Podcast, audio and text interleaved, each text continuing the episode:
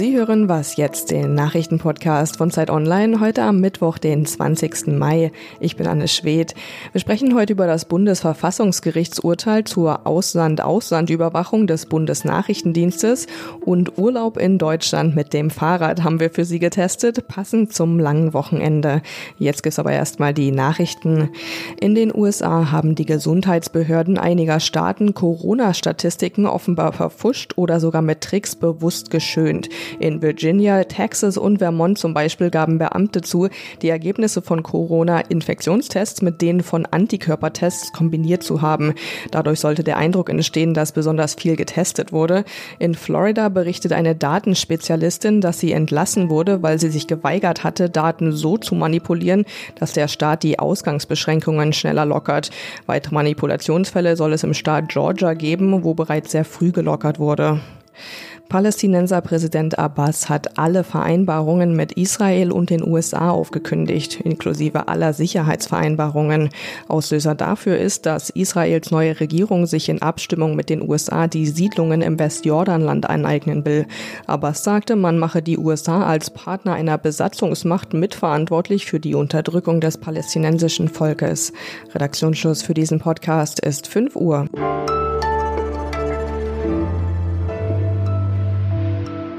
Hallo und herzlich willkommen. Schön, dass Sie was jetzt hören. Hier ist Ole Pflüger. Dass das Grundgesetz nicht jeden schützen würde, das war lange die Argumentation der Bundesregierung und des Bundesnachrichtendienstes, um manche, ja, gelinde gesagt, umstrittene Tätigkeit des Geheimdienstes zu rechtfertigen. Aber Sie haben es gestern vielleicht schon im Update gehört, das stimmt nicht, hat das Bundesverfassungsgericht gestern geurteilt. Und über dieses Urteil spreche ich jetzt mit Kai Biermann aus unserem Investigativressort. Hallo. Hallo Ole. Kannst du vielleicht nochmal zusammenfassen, um welche Tätigkeiten des BND es genau ging und was das Verfassungsgericht da bemängelt hat? Es ging um die sogenannte Ausland-Ausland oder auch strategische Fernmeldeaufklärung. Das muss man sich so ein bisschen so vorstellen wie ein Datenschleppnetz. Also der BND sucht in Kommunikationen, die, so die Theorie, von Ausländern im Ausland geführt werden, also im Internet, Telefonaten, Satellitenverbindungen etc., mit vereinfacht gesagt Stichworten nach bestimmten Themen. Also zum Beispiel mit dem Stichwort Bombe nach potenziellen Anschlägen. Natürlich ist es nicht so einfach, sondern viel, viel komplexer. Und in der Praxis bedeutet das vor allem, und ähm, das gilt als eines der schwerwiegenden Eingriffe, dass der BND am weltgrößten Datenknoten des Internets, am DKIX in Frankfurt, ähm, ganze Leitungen ausleitet, die Daten dort durch seine Filter jagt und daraus dann anschließend Informationen generiert. Das Problem dabei ist, dass der BND und die Bundesregierung bislang gesagt haben, da das Ausländer betrifft und im Ausland stattfindet die Kommunikation, ähm, müsse man sich dabei nicht an die strengen Vorgaben, die es zur Überwachung in Deutschland gibt, halten. Und das Bundesverfassungsgericht hat nun gesagt, nee, nee, so einfach ist das nicht. Auch bei dieser Form der Überwachung ist es ein schwerer Eingriff in die Rechte der Menschen. Die Bundesregierung sagt ja, ja, kann ja alles sein, aber die Daten, die da gewonnen werden, die sind eben unverzichtbar für uns und ähm, argumentiert, dass damit eben auch schon Anschläge zum Beispiel auf die Bundeswehr verhindert worden seien. Hältst du das für plausibel?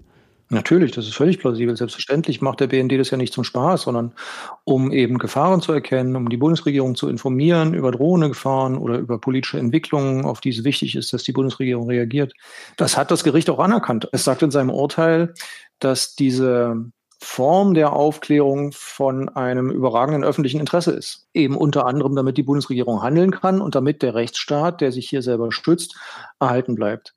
Und ich meine, man muss ja schon auch einräumen, es gehört halt irgendwie zum Wesen eines Geheimdienstes, dass er im Geheimen operiert, was in der Demokratie natürlich zu Spannungen führt. Also wie wird der BND denn überhaupt kontrolliert und wo gibt's da vielleicht auch Lücken, die jetzt das Urteil aufgedeckt hat?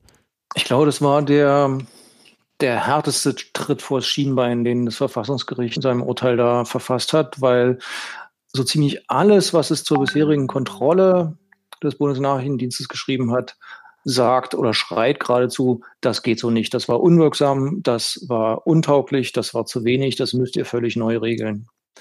Also nur ein kleiner Zahlenvergleich, der, um, um das Problem deutlich zu machen. Ne? Es gibt vier Gremien in Deutschland, die in irgendeiner Form für die Überwachung des BND zuständig sind. Das unabhängige Gremium beim Bundesgerichtshof, die G10-Kommission des Bundestages, das Parlamentarische Kontrollgremium des Bundestages und der Bundesdatenschutzbeauftragte.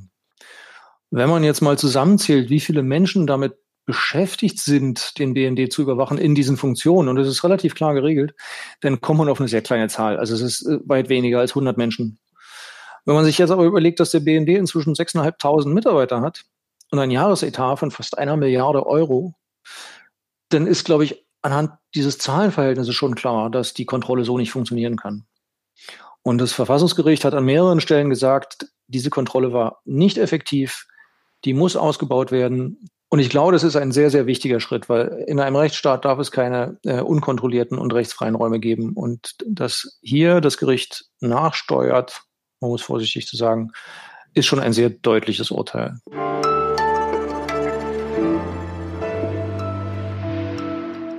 Und sonst so? An dieser Stelle einen schönen Gruß an die Kollegin Pia Rauschenberger. Pia hat nämlich letzte Woche in einer Sendung, Sie haben es wahrscheinlich gehört, Kühe, die nach dem Winter wieder auf die Weide gelassen werden, verglichen mit uns Menschen, die nach den Corona-Lockerungen wieder ja, draußen Freunde treffen dürfen zum Beispiel.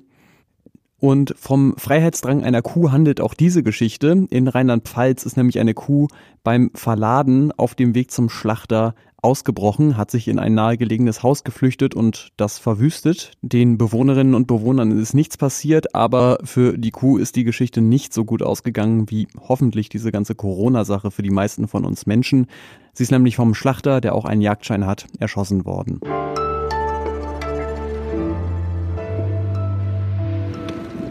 Achtung, Lebensgefahr, Brücke gesperrt, stand auf dem Schild. Der Typ, den Sie da gerade so schnaufen hören, das ist der Kollege Zacharias Zacharakis. Der stand nämlich vor dem gleichen Problem wie viele andere im Moment auch. Urlaub, aber halt nicht so richtig was, wo man hinfahren kann. Außer halt dieses eine Land direkt um die Ecke, das aber vielen von uns nicht so richtig als Urlaubsziel vertraut ist. Deutschland. Aber man kann es ja mal ausprobieren. Also hat er sich einfach aufs Fahrrad gesetzt, ist losgefahren und was er da außer lebensgefährlichen Brücken noch so alles gesehen hat und vor allem, ob so ein Kurztrip in Deutschland den Mittelmeerurlaub vollwertig ersetzt, das erzählt er uns jetzt am besten selbst. Hallo Zacharias. Hallo Ole. Sind die Beine denn schon wieder erholt eigentlich? Ja, es ist schon wieder okay. Also ich kann wieder laufen und auch wieder sitzen.